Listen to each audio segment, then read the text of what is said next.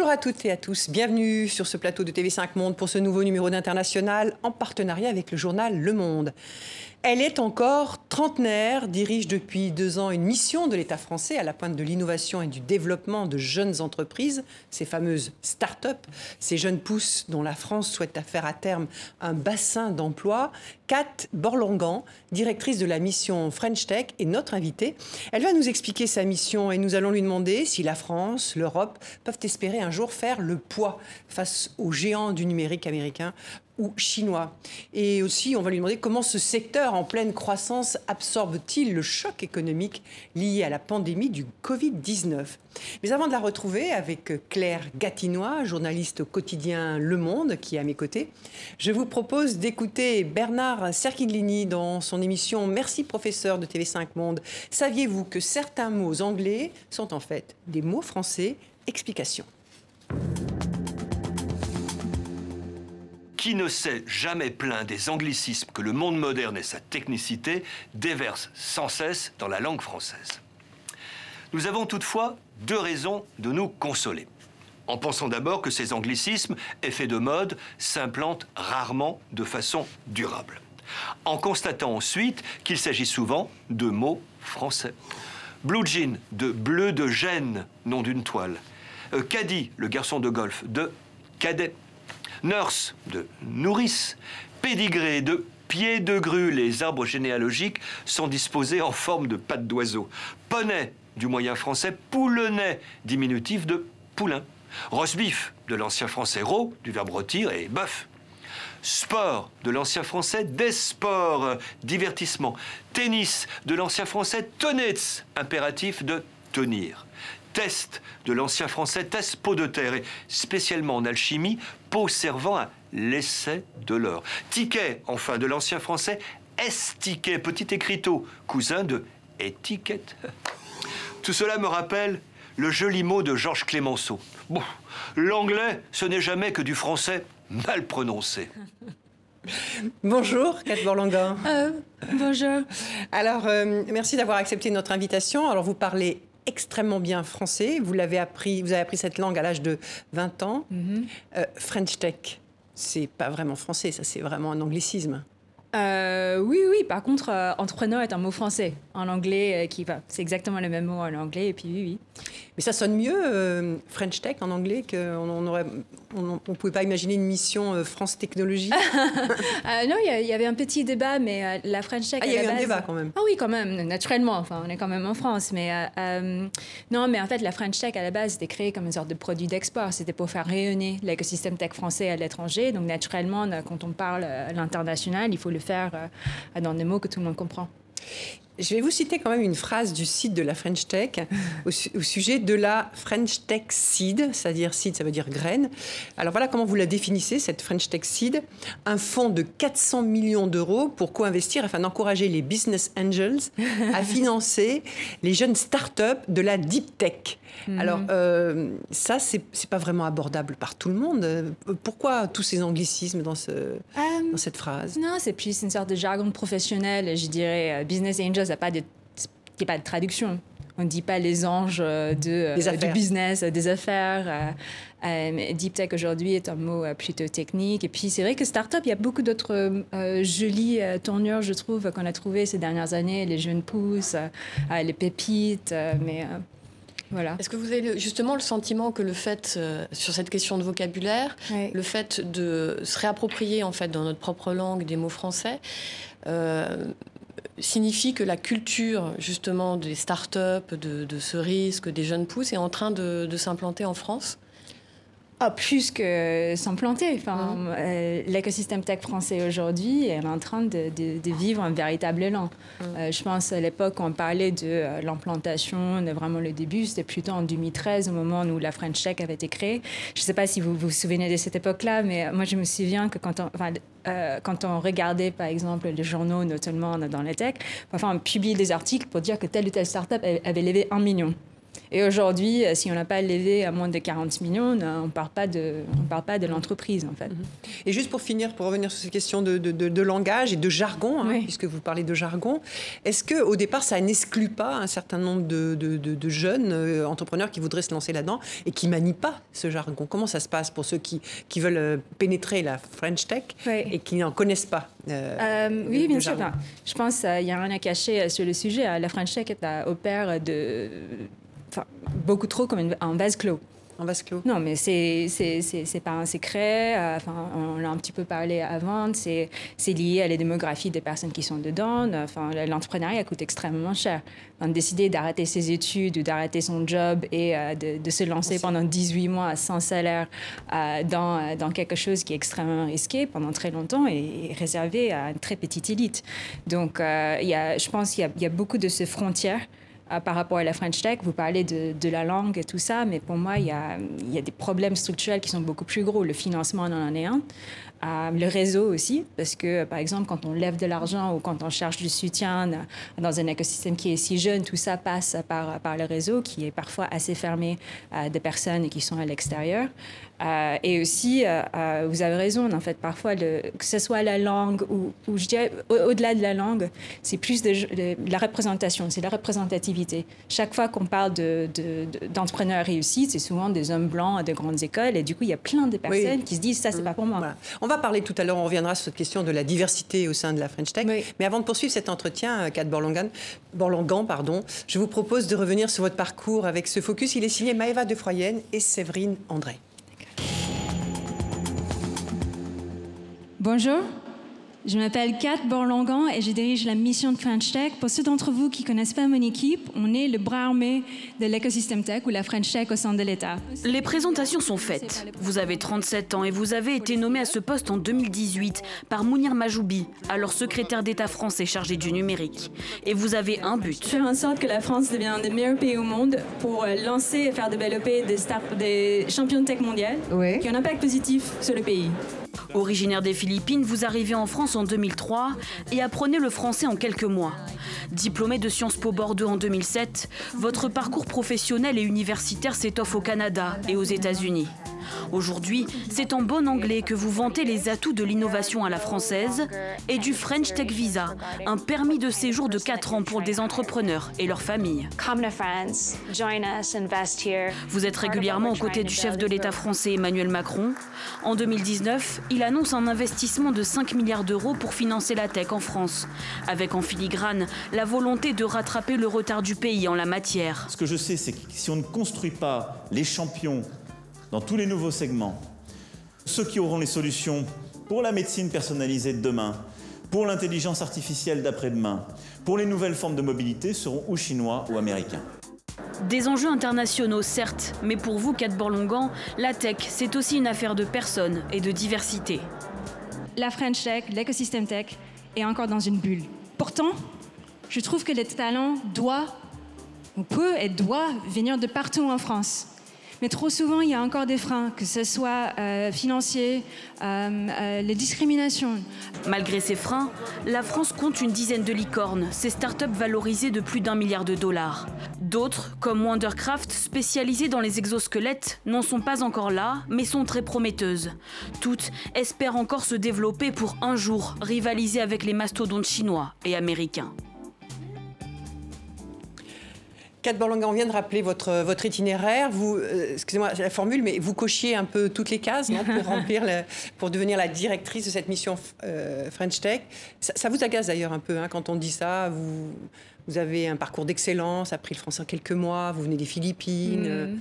Euh, oui, oui, en fait, c'est aussi drôle que vous dites ça parce que je me souviens quand on m'avait proposé de postuler pour le poste, ma première réponse en fait était, était non parce que j'arrivais pas à me projeter, parce que pour moi, quand j'imaginais le directeur de l'émission French Tech, j'imaginais plutôt un arc polytechnicien de moins de 5-10 ans de plus que moi, costard bleu foncé. et costard bleu foncé sont très à la mode dans le ministère. Euh, euh, et, voilà, pour moi, c'était absolument pas du tout moi. Et puis, en, effet, vous avez raison, mais c'est quelque chose que j'avais pas du tout enregistré avant ma nomination. Et quand, enfin, je racontais une anecdote, mais euh, quand j'ai été nommée, il y en a beaucoup qui, qui m'ont félicité sur Twitter. Et les hashtags qui, ont, enfin, qui, qui, étaient les plus utilisés étaient hashtag diversité, hashtag women in tech. Et je vais pas vous mentir, mais j'étais vexée. Pourquoi? bah, J'étais vexée qu'on me réduise à, à ces étiquettes-là euh, qu'on ne tienne absolument pas du tout compte de mon parcours, de, tout ce que j'avais déjà de votre légitimité. Oui, mais c'était euh, voilà, c'était tellement gênant que euh, je pense que pendant presque un an, j'ai refusé de parler de sujet de la diversité et de l'inclusion parce que je voulais pas non plus être l'égérie de ces sujets-là, alors que j'avais des missions beaucoup plus grandes. j'ai pas, pas accepté des interviews à, à, la télé, donc là c'est très récent en fait, parce que je voulais pas que quand les gens euh, parlent de la mission French Tech ou parlent de tout ce qu'on est en train de faire, ils entendent d'abord mon accent, ils voient d'abord ma tête euh, et, ce genre de choses-là. Quoi. Est-ce que vous pouvez peut-être nous expliquer, pour, euh, pour commencer, qu'est-ce que c'est que votre travail à la, à, la, tête de cette French Tech? Vous êtes directrice de cette mission. Oui. Qu'est-ce que c'est la Qu'est-ce qu'on fait quand on est directrice? Absolument. Bah, je pense qu'il faut commencer par, par poser des questions. Mais en fait, qu'est-ce que c'est la French Tech? Euh, tout le monde voit le petit coq rouge, mais je pense que le gens que voient. vous avez sur Oui, que, que je porte. le symbole que le président français Emmanuel Macron porte lui aussi quand il intervient dans Absolument. sur ce sujet. Euh, donc en fait, voilà, le coq, il est, le coq rouge, il est partout, il est dans tous les salons internationaux, quand la French Tech est présente, les événements, des séquences que vous avez vues. Euh, mais en fait, du coup, la, la, French Tech est en mouvement en, faveur de, de, des startups françaises.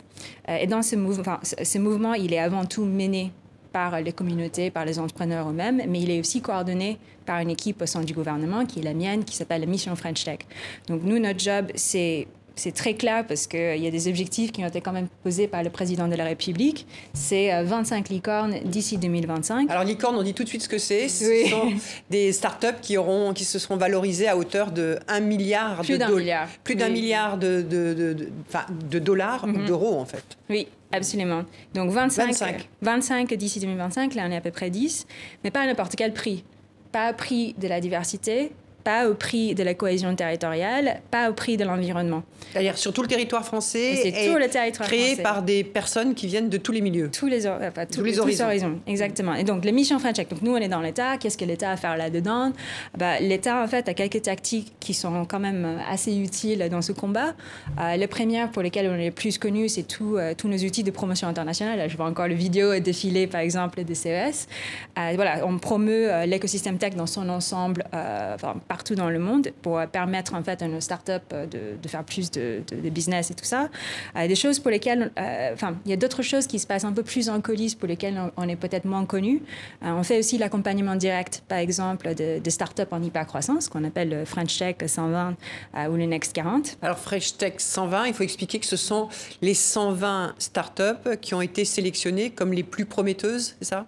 Oui, oui, enfin, c'est assez simple. C'est 25 euh, licornes d'ici 2025. Il n'y a pas plus de 10 000 candidats. On estime qu'il y a un grand max 120 et on voudrait qu'ils viennent de partout. Donc c'est euh, une sorte de euh, comment dire, une sorte de, de, panorama de 120 meilleures startups par an. Et, le next, et, euh, oui, le Next 40, c'est le top 40 des 120. Comme le CAC 40 des entreprises. Euh. Absolument. Mhm. Voilà, ils sont sélectionnés. Il faut savoir, ils sont sélectionnés uniquement avec des critères euh, financiers. Hein. C'est vous qui les sélectionnez?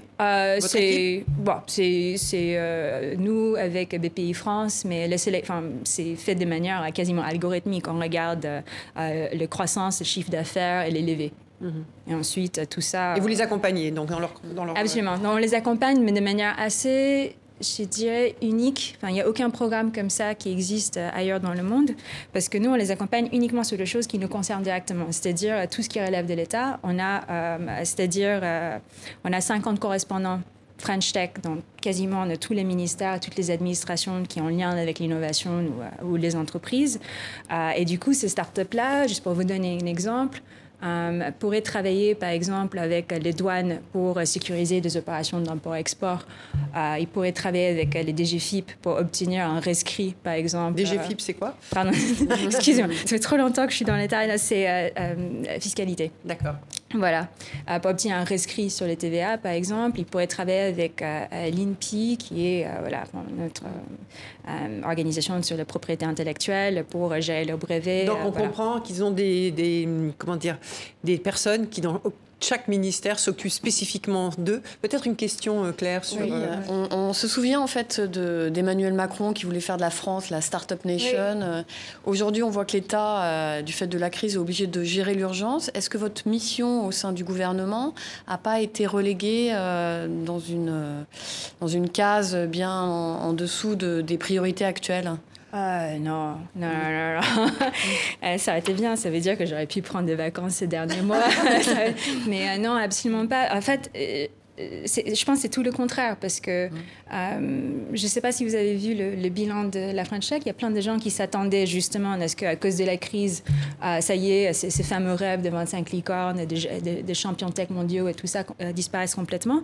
Mais la France a dépassé pour la première fois le barrière de 5 milliards élevés. Ça veut dire que l'écosystème tech français a grandi de 9%.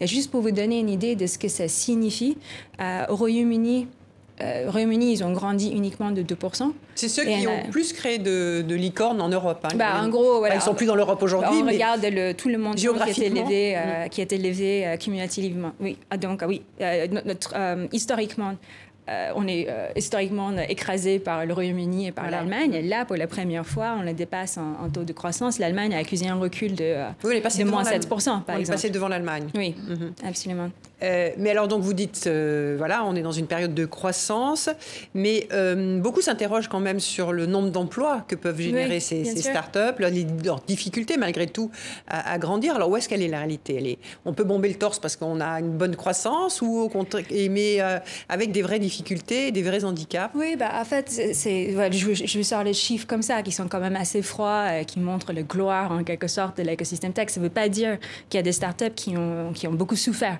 Il y a beaucoup d'entrepreneurs qui, euh, voilà, qui, ont vraiment vécu cette crise de manière très violente, comme euh, beaucoup d'entreprises dans, en France.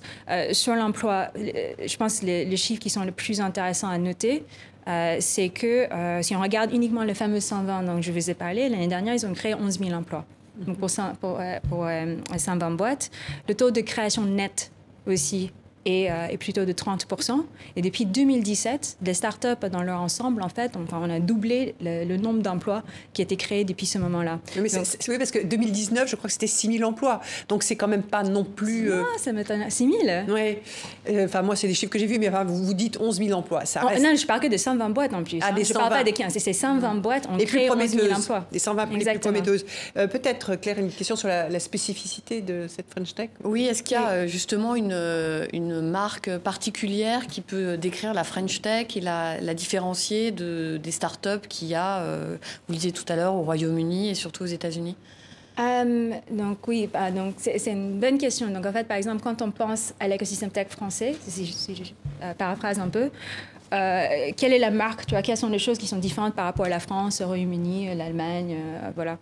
je pense que quelque chose qui nous distingue énormément, c'est notre jeunesse. Et euh, on parle de, euh, voilà, vous parlez de, de, Startup Nation comme si ça existe depuis très longtemps. C'est absolument pas du tout le cas. Mm. Enfin, quand, là, on parle de 5,39 euh, milliards levés l'année dernière. il y a 5 ans, c'était 1,8. Euh, il y avait beaucoup d'investisseurs qui venaient peut-être en France il y a 5-6 ans et tout ça, mais c'était pour boire du rosé euh, dans les, dans les terrasses parisiennes, aller au Fashion Week, euh, se promener au bord des rivières et tout ça. C'était absolument pas du tout pour investir dans des startups. Et aujourd'hui, on voit qu'il y a vraiment des, des, des coups des projecteurs qui sont braqués sur l'écosystème. Donc en fait, c'est l'essor qui est quand même assez figurante, qui marque beaucoup euh, la French Tech. Et je pense qu'il y a le deuxième, c'était le président d'ailleurs qui, qui l'avait dit dans le cadre de, interview, c'est euh, aujourd'hui le président français, pardon, président de la République. Euh, que euh, on voit beaucoup les États-Unis comme, euh, enfin, comme un pays qui positionne sur le, euh, sur le tech for cash, entre guillemets. Donc vraiment très... Qu'est-ce que ça veut dire le tech for cash? Tech for cash, en gros, enfin, for cash, c'est-à-dire quand on parle de l'écosystème américain, on parle beaucoup, on parle que des chiffres, on parle du fait qu'ils veulent faire des, des, grosses, comme des, grosses sorties en bourse. voilà, c'est très... C'est une approche très capitalistique. en Chine, euh, ce qu'il dit, c'est qu'en Chine, c'est plutôt le tech for control, où la technologie était aussi utilisée comme un moyen en fait, de contrôler, voilà, de maîtriser euh, les, citoyens.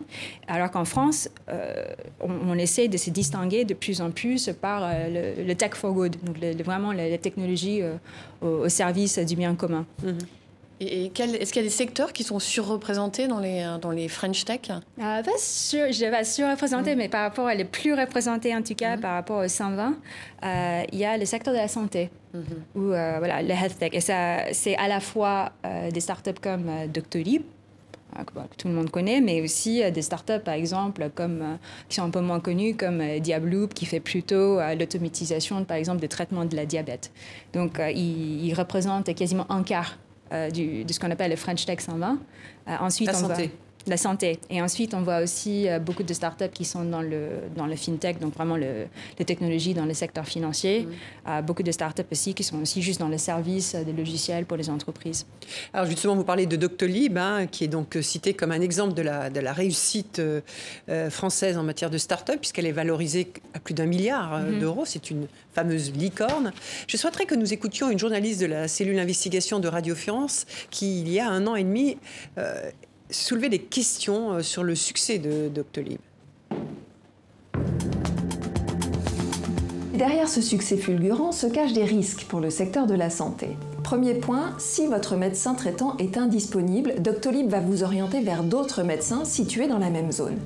Or, des études ont montré que un médecin qui vous connaît moins bien aura plus tendance, par exemple, à vous prescrire des antibiotiques. Deuxième point, les prix. Actuellement, un médecin paye 109 euros par mois pour accéder à l'agenda de Doctolib. Or, une fois que les autres acteurs du marché auront jeté l'éponge, rien ne garantit que les prix restent aussi bas. Enfin, dernier point, la protection des données. En France, elles sont très encadrées, notamment grâce au règlement européen de protection des données. Mais si, par exemple, Doctolib venait à passer sous giron américain, ces données ne profiteraient plus de la même protection.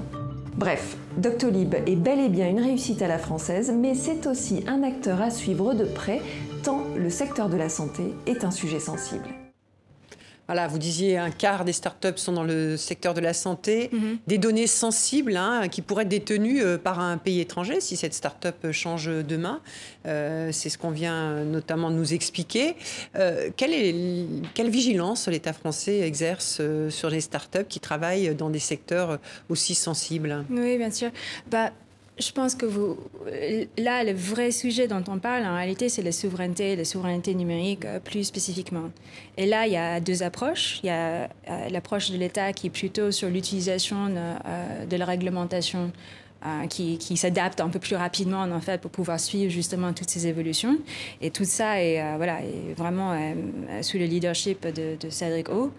Euh, la French Tech aussi sous le leadership de Cédric O. Et, euh, le leadership de Pardon, de Cédric O, le ah, secrétaire d'État au numérique.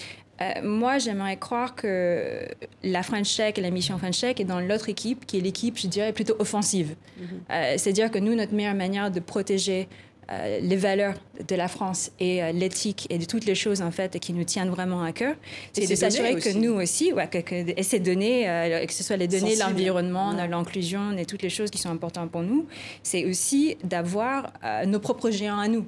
C'est de faire en sorte que nos startups n'aient pas besoin d'être achetées. Que nous aussi, en fait, on a des startups qui vont faire juste une, voilà, enfin, une sortie dans la bourse et tout ça, et bien, devenir des grandes entreprises qui seront basées en France, alignées avec, avec le besoin de la France. Euh, justement, vous parliez de souveraineté numérique. On parle aujourd'hui beaucoup de souveraineté économique, euh, comme le disait François tout à l'heure. Est-ce qu'il y a des mécanismes qui, peuvent être euh, imaginés pour mhm. protéger ces startups prometteuses d'être rachetées par des investisseurs étrangers Oui, il y en a beaucoup. Hein. Enfin, il y, en a, il y en a pas mal qui ont été mises en place euh, justement il y a deux ans et tout ça par euh, le ministère de, de l'économie, mhm. euh, qui dans nous les permet secteurs stratégiques. dans les secteurs stratégiques. Ça s'applique aussi du coup aux startups. Absolument. D'accord. Qui s'applique surtout aux startups mhm. D'ailleurs, parce que surtout quand dans les secteurs stratégiques type que ce soit la cybersécurité, la santé, c'est naturellement aussi des, des secteurs dans lesquels l'État a beaucoup investi investi. Euh, donc, euh, il y, a, voilà, y a un peu les deux. Mm. Parce que, moi, vraiment, euh, je sais que euh, je sais qu'on a peur. C'est normal. Enfin, moi, j'ai euh, j'ai souvent peur quand je vois les chiffres, par exemple, des Américains et des Chinois par rapport à la French Tech, dont je suis tellement fière. Mais en fait, nous, on est, on est tout petits à côté mm. d'eux. Et, et, et, quelque chose que, que je me dis, c'est qu'en effet, il y a toute cette partie, justement, qui est une approche un peu plus défensive de protection. Mm. Mais en fait, la meilleure manière de les protéger, c'est de faire en sorte qu'ils puissent réussir en France. C'est de faire en sorte que toutes les choses dont ils ont besoin pour, pour vraiment grandir, développer, pour ne plus être comme, mm. comme, comme, comme vous disiez tout à l'heure, comme des entreprises, comme des, des, entrepreneurs français qui se sentent obligés de partir aux mm. États-Unis ou de partir en Chine ou de partir dans certains paradis fiscaux et tout mm. ça pour pouvoir réussir. Mais ça rend du coup, excusez-moi, le, le, le, gouvernement, ou en tout cas le, euh, l'écosystème un peu schizophrène, parce que d'un côté, on appelle les investisseurs étrangers, puis de l'autre, on leur dit, OK, vous pouvez venir, mais pas là, pas maintenant, pas de cette façon. Oui, c'est vrai. Donc, il y a, y a, quand même une approche. Euh, tous les ans, on fait quelque chose d'ailleurs avec, euh, avec l'Elysée, Business France et BPI France, qui s'appelle le Scale Up Tour. Le Scale Up Tour, c'est le moment de l'année où on fait venir beaucoup d'investisseurs dans les capital risques euh, qui viennent de partout dans le monde mhm. pour euh, leur montrer l'écosystème tech euh, français et le progrès qu'on a fait à les startups. Donc, quelque chose qui est important à noter, c'est que quand ils viennent, je les invite, on, leur dit pas du tout, regardez, c'est un buffet, prenez, mhm. prenez toutes les startups que vous voulez, mhm. surtout encouragez-les à changer leur siège social à Delaware ou quelque chose comme ça. en fait, quand ils viennent, on les présente avant tout aux investisseurs français pour qu'ils puissent justement en avoir une, logique de, de, euh, de co-investissement. Parce qu'en fait, quand on, enfin, le rôle d'un investisseur dans la vie d'une pépite euh, française n'est pas que, c'est pas juste l'argent. Euh, si euh, une, une start-up comme, euh, comme, comme Alan, comme Blablacar a envie, par exemple, de conquérir les marchés américains, ils ont besoin de ces investisseurs-là pour les, les, accompagner. Mais nous, on voudrait vraiment que ce soit vu plutôt comme un vrai travail d'équipe où ils comprennent, en fait, quel est en, quelque sorte le pacte mm. par rapport à l'investissement dans ces startups-là. Donc, c'est vraiment l'approche qu'on a pris aujourd'hui. Donc, on entend hein, faire grandir la, la, la, French Tech française, permettre que les Français restent en France pour développer leur, leur start-up. Je voudrais que, toujours dans le domaine de la santé, il y a, un exemple qui est extrêmement intéressant, c'est celui du vaccin Moderna. Oui. C'est l'un des, des, deux vaccins aujourd'hui sur le marché en Europe avec le Pfizer BioNTech. Mhm. Alors, le Moderna a été mis euh, au point par une start-up américaine à, Boston, hein, aux, États-Unis. Mhm. Et Boston, c'est la place forte des biotechnologies. Mais c'est aussi une start-up qui est dirigée par un Français. Euh, Stéphane Bancel. Et c'est donc aujourd'hui un, vaccin qui est fabriqué pour partir en Suisse. Alors la France est très en retard dans la mise au point d'un vaccin. On sait que le Sanofi, mhm. numéro un mondial, est, à la peine. Je voudrais qu'on écoute Stéphane Bancel parler du risque qu'il a pris avec cette euh, start-up qu'il dirige aujourd'hui, Moderna. Super. Le pari était très risqué. À l'époque, j'ai dit à mon épouse, qui est photographe, qui donc ne comprenait pas la science et le risque scientifique, que c'était en doute 5% euh, de chance que la société marche. Mais si elle marchait, comme la molécule d'ARN messager est une molécule en fait d'information, ça ne serait pas une société qui aurait un produit, ça serait une société qui aurait des dizaines et des dizaines et des dizaines de produits à travers le temps, bien sûr. Alors Moderna euh, levait des, fonds depuis des années euh, aux États-Unis sans gagner euh, d'argent. Mhm. Et cette start-up a donc pris le risque de se lancer dans ce nouveau protocole de, recherche, hein, l'ARN messager. Et il n'a pas pu le faire en France puisqu'il l'a fait à Boston. Mhm. qu'est-ce qui, qu'est-ce qui ne marche pas en France pour que bah, Moderna soit en fait maintenant un vaccin qui a été inventé aux États-Unis? On a des chercheurs, on mhm. a des managers, on le voit, puisque voilà, c'est un Français qui est à la tête de Moderna. Qu'est-ce qui, qu'est-ce qui ne marche pas? C'est la culture du risque, c'est parce qu'il parle de ça. Hein. C'est un pari au départ. Bien sûr. Euh, c'est intéressant que vous posiez cette question parce qu'il est absolument pas tout seul. Hein. Enfin, on peut regarder par exemple des startups euh, euh, comme Snowflake, comme Datadog, comme Eventbrite qui ont des fondateurs français qui, qui, qui, ont senti en fait le besoin de, de partir aux États-Unis. D'ailleurs, enfin, c'est un sujet avec lequel je vis parce que par ailleurs, le, fondateur d'Eventbrite qui est français en fait, qui a lancé cette licorne, qui a fait un, un IPO il y, a, il y, a, deux ans, est aussi mon mari. Donc euh, quelque chose qu'on voit, c'est qu'en effet, il y a eu une grosse vague euh, de, de, départ. Euh, il y a, je me souviens, je pense que c'était vraiment début des années 2000. Oui. grosse vague de départ de beaucoup de nos talents. Et, et du coup, quand on regarde ces boîtes-là, ça veut dire si on pouvait rajouter, par exemple, ces licornes fond de départ des Français, mais pas en France, dans, dans, dans, notre, dans notre liste et tout ça, ça nous ferait au moins enfin, 3 à 4 de plus ce qui est important aujourd'hui, c'est de voir que, un, ils commencent à rentrer. Euh, ils commencent à rentrer, ils commencent à investir, à revenir en France. À revenir en France. Ils Mhm. commencent à investir dans les startups françaises, euh, pas juste en termes d'argent, mais aussi ils passent énormément de temps avec eux à les développer. Et ils commencent aussi à croire de plus en plus que vraiment euh, la France va devenir euh, l'écosystème tech alternatif à la, à la Silicon Valley. Donc, qu'est-ce qui a changé? Je pense une des premières choses qui a changé, une des raisons, enfin, quand, vous parlez avec ces personnes-là, c'était les premières personnes à vraiment faire, euh, à, à c'était le plus gros, euh, grand critique de la French Tech, en fait. Euh, il disait que euh, à l'époque, que l'État comprenait rien à l'innovation, euh, que euh, euh, on essayait de le tuer, que les situations de financement, en fait, n'avaient aucun sens, euh, que euh, euh, les investisseurs euh, tous, euh, euh, les investisseurs en capital risque étaient, tu vois, n'étaient pas encore à un stade d'être suffisamment développés par rapport à leurs ambitions. Toutes ces choses-là ont changé de manière assez radicale, je dirais, depuis euh, 2013. Euh, donc aujourd'hui, il y a beaucoup de ces personnes-là, comme beaucoup de nos, de nos futures licornes, qui aujourd'hui décident de se lancer en France. C'est-à-dire que la culture du risque est en train de, de progresser, Bah, bah, en ça, tout cas dans le... Oui, c'est vrai qu'il y avait, il y avait cette Mmh. partie-là. Euh, moi, je me souviens quand je suis arrivée, quand je suis rentrée à Paris, c'était en 2011, euh, et j'ai travaillé dans un incubateur accélérateur. De Et- start-up de, de start-up. Et euh, je me souviens que, euh, tu vois, le soir, il y avait euh, des entrepreneurs qui, qui restaient là, qui étaient encore euh, complètement déprimés parce qu'ils disaient que leurs parents ne comprenaient, comprenaient pas, ils voulaient absolument qu'ils deviennent banquiers, ils ne comprenaient pas pourquoi ils faisaient ça. C'était pareil avec leurs copines leurs copains.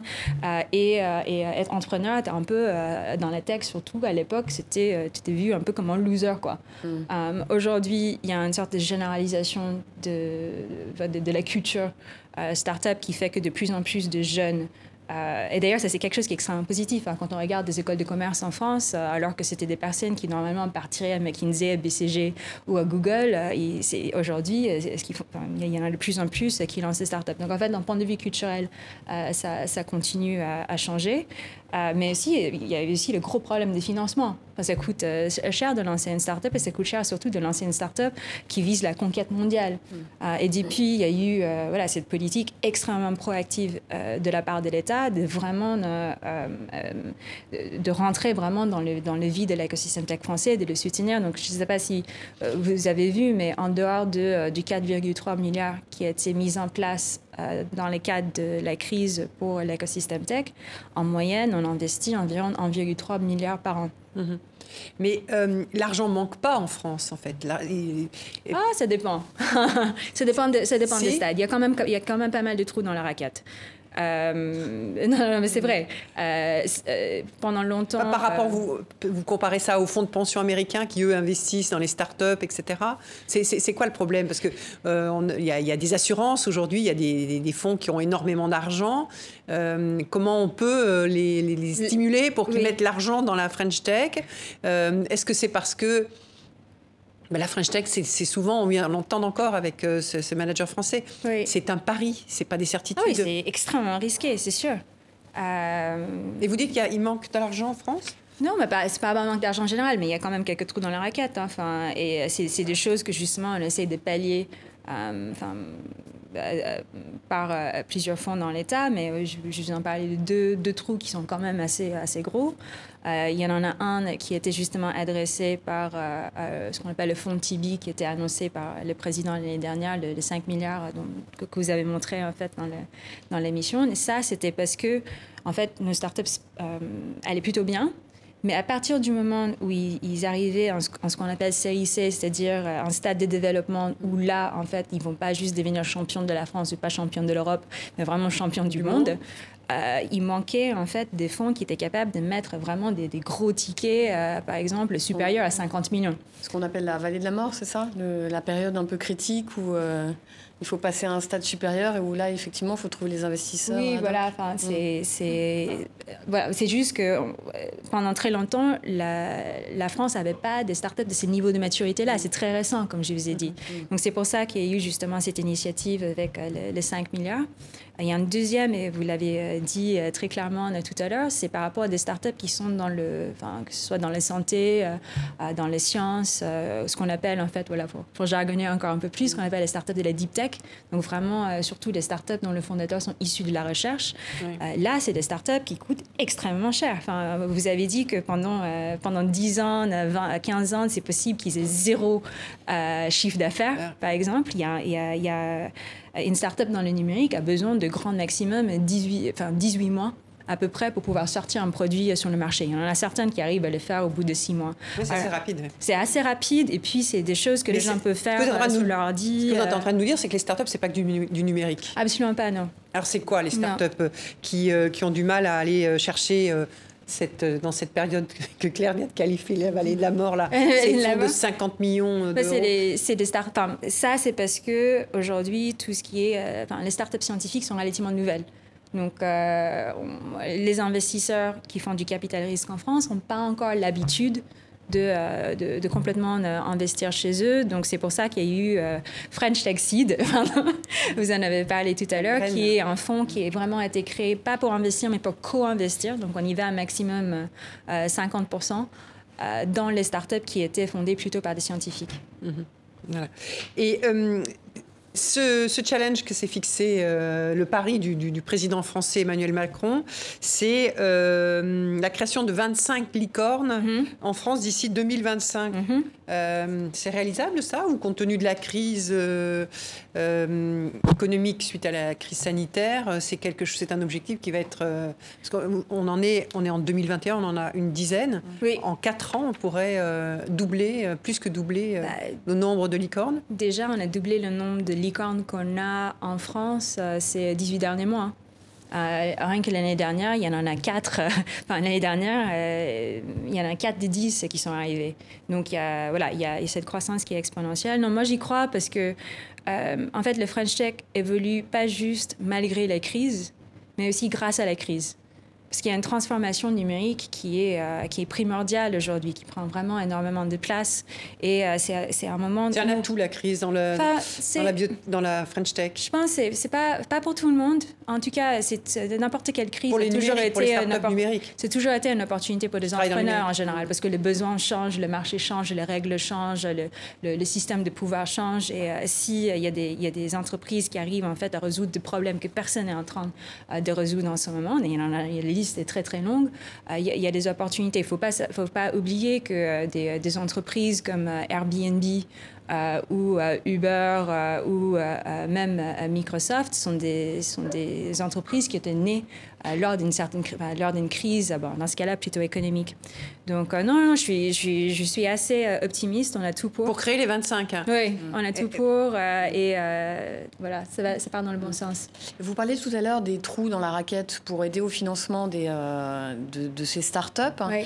il y a une affaire qui a agité beaucoup les, les milieux d'affaires ces dernières semaines qui concerne le veto qu'avait mis Bercy au rachat de, de Carrefour par le Canadien Couchetard. Mm-hmm. Est-ce que euh, ça n'envoie pas un signal euh, très négatif, justement, pour les investisseurs étrangers qui auraient pu être intéressés pour, euh, pour financer en France, puisque c'est un veto que, que beaucoup, visiblement, n'ont pas compris ou qui a peut-être été pas suffisamment expliqué. D'accord. Donc ça, bon, c'est un peu, ça sort un peu de, de, de la partie très tech, mais ce, que je, ce que je peux vous dire, en tout cas, par rapport à la French Tech, c'est ce ne sera pas la première, première fois que ça serait arrivé. Hein. Je ne sais pas si tout le monde se souvient de euh, tous les scandales autour euh, du rachat de Dailymotion qui avait été euh, enfin, bloqué à l'époque. Enfin, il y avait une tentative de Yahoo d'acheter Dailymotion et il y avait tout l'écosystème français qui a euh, qui était en colère parce que ça envoyait justement tous ces signaux extrêmement négatifs et tout ça. On pensait qu'on n'allait jamais rebondir et que ça y est, c'est ça qui allait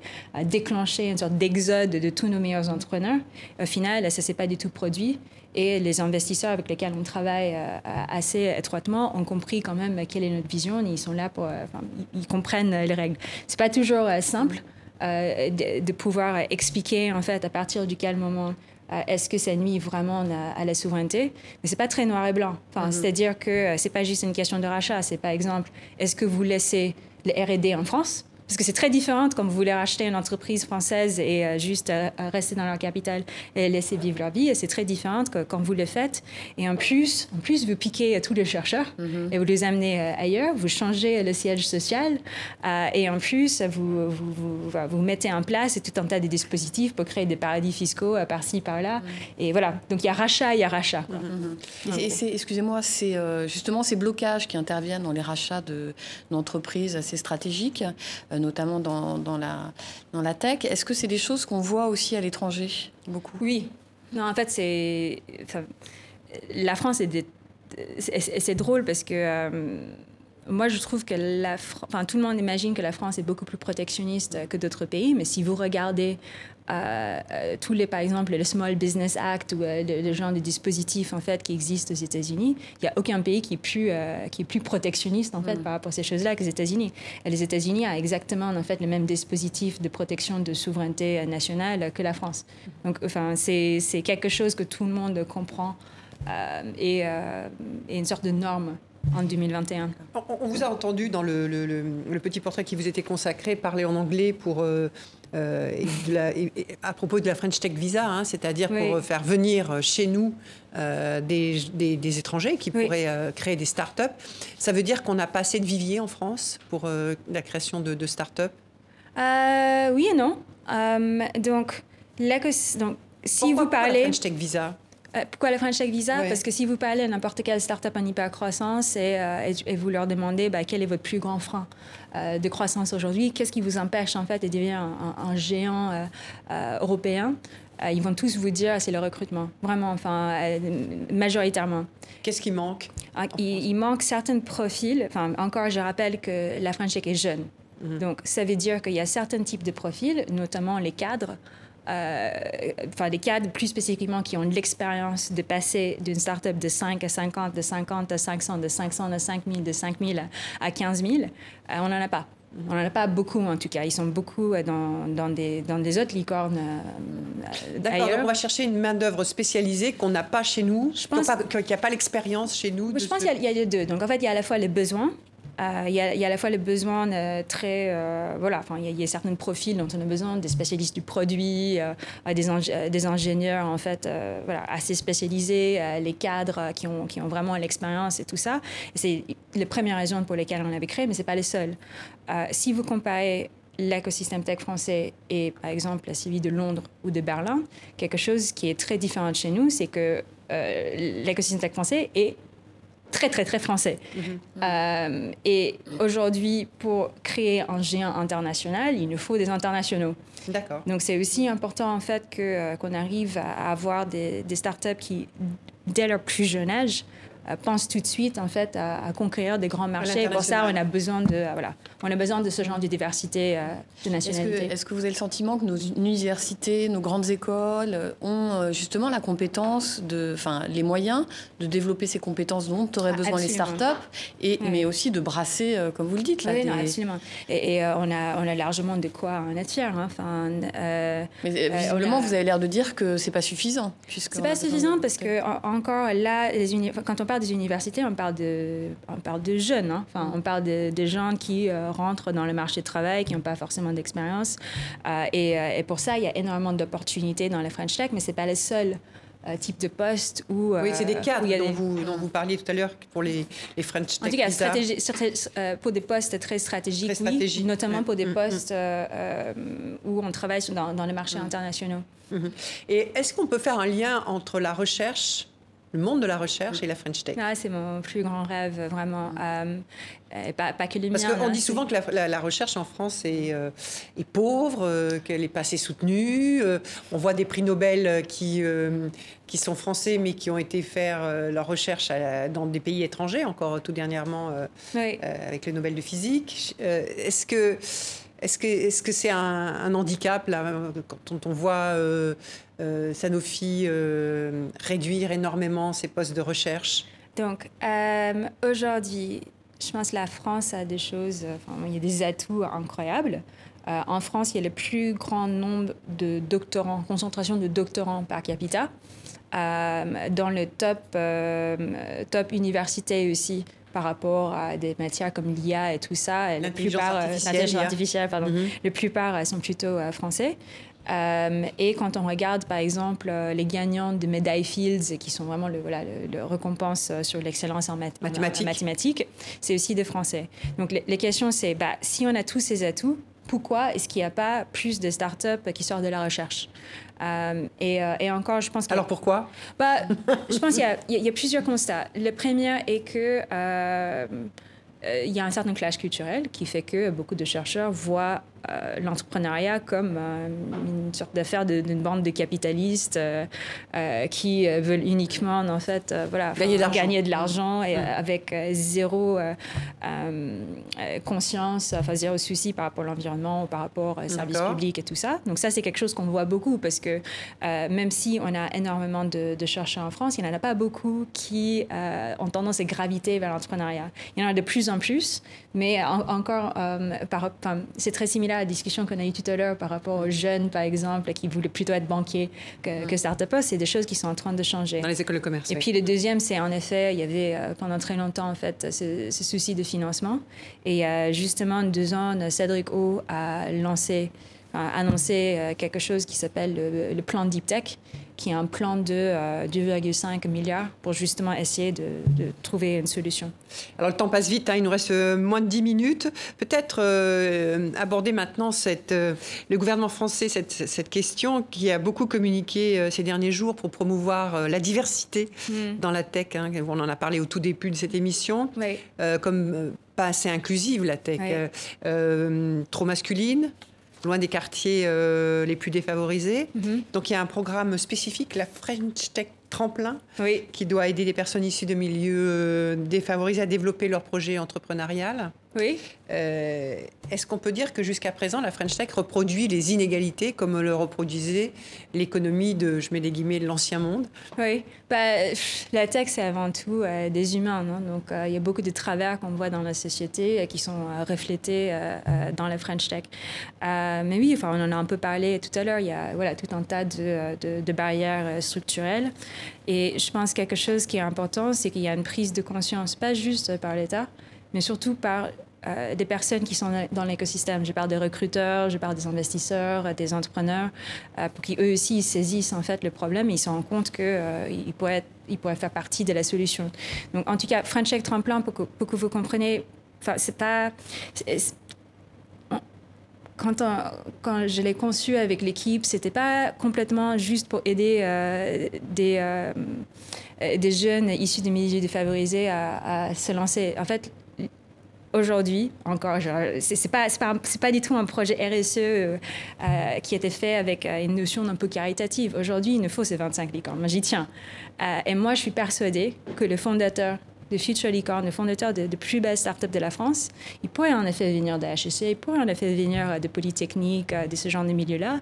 Ils viendront aussi des quartiers, ils viendront aussi de la ruralité, ils viendront de partout en France.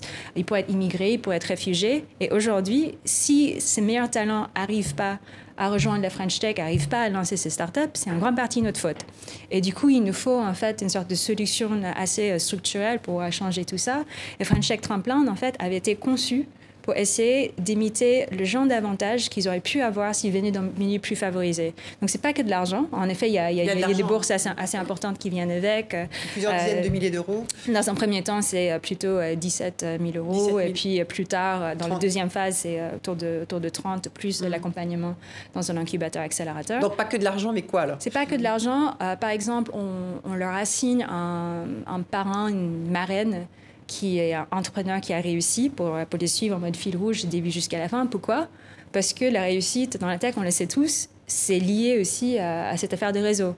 Donc, cette personne les amène dans leur cocktail, dans leur, dans leur call, dans leur réunion avec les investisseurs pour qu'ils arrivent vraiment à, sa culture, à rencontrer plein de personnes.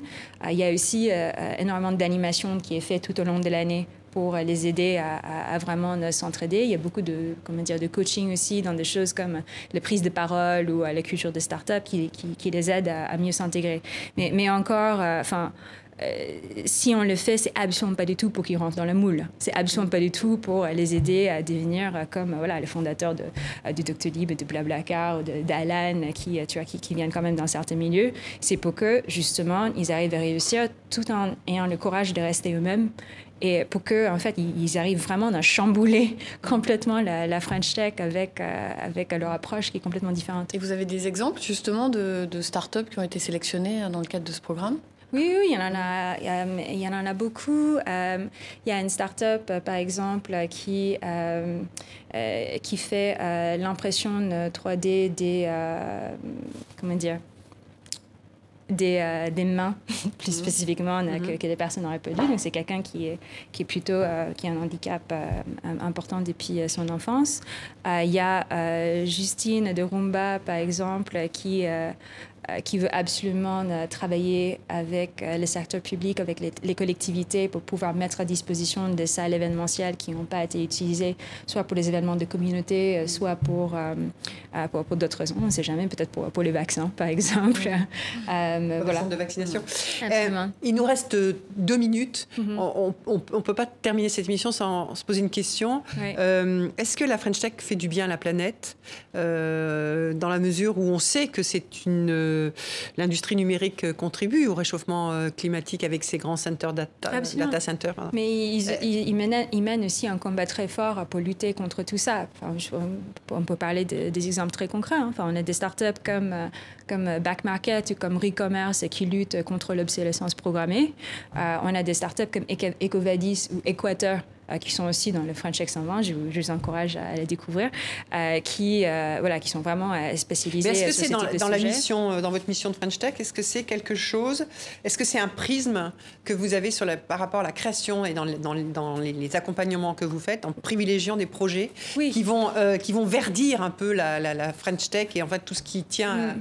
à, l'évolution de, de, des startups donc, il y a deux phases. Donc, quand on fait la sélection, si on parle plus spécifiquement de la sélection de French Tech 120, ils sont sélectionnés. En fait, nous, on y tient, enfin, on tient énormément à ce qu'il n'y a pas de jury, par exemple, qu'il y ait vraiment, que ce soit très noir et blanc. Oui, ce que vous disiez tout à l'heure, des critères Exactement, très, euh... critères noir et blanc, vous savez comment, comment ça se passe à partir du moment qu'il y a un jury pour quelque chose qui est si important. Donc, c'est assez important qu'il y ait ces critères-là. Après, une fois qu'ils sont dedans, euh, c'est c'est quelque chose qu'on pousse énormément. Il y aura une annonce euh, le 1er février. Je ne vais pas euh, euh, faire de spoiler, mais Cédric O va parler justement de, de ces choses-là qui nous tiennent énormément à cœur et ce qui, est prévu pour 2021. Mais quelque chose que je peux vous dire, c'est que personnellement, moi, ça m'intéresse absolument pas du tout d'avoir cette French Tech qui va juste ressembler au monde d'avant. Euh, c'est pas juste une question de technologie et d'innovation. S'ils sont pas meilleurs en termes de diversité, ils sont pas meilleurs en termes d'égalité femmes-femmes, s'ils sont pas meilleurs en termes de, euh, de, de, l'environnement, je vois pas, enfin, je vois pas l'intérêt. Voilà, bah écoutez, c'est très très intéressant, Kat Borlogan. Euh, merci parce que vous avez réussi euh, pendant euh, ces 50 minutes à vulgariser hein, ce, monde de la French Tech, voilà, à ne pas parler avec le jargon de la French Tech et à permettre peut-être à nos téléspectateurs dans le monde d'avoir une meilleure approche de tous, tous les enjeux qu'il y a derrière ce monde de la French Tech. Donc nous sommes au terme de cette émission. Merci beaucoup d'avoir répondu à nos questions, à celles de Claire Gatinois du journal Le Monde et à celle de TV5 Monde. Merci à vous toutes et à vous tous pour votre fidélité. On se retrouve la semaine prochaine pour un nouveau grand entretien. D'ici là, prenez soin de vous, comme le veut la formule.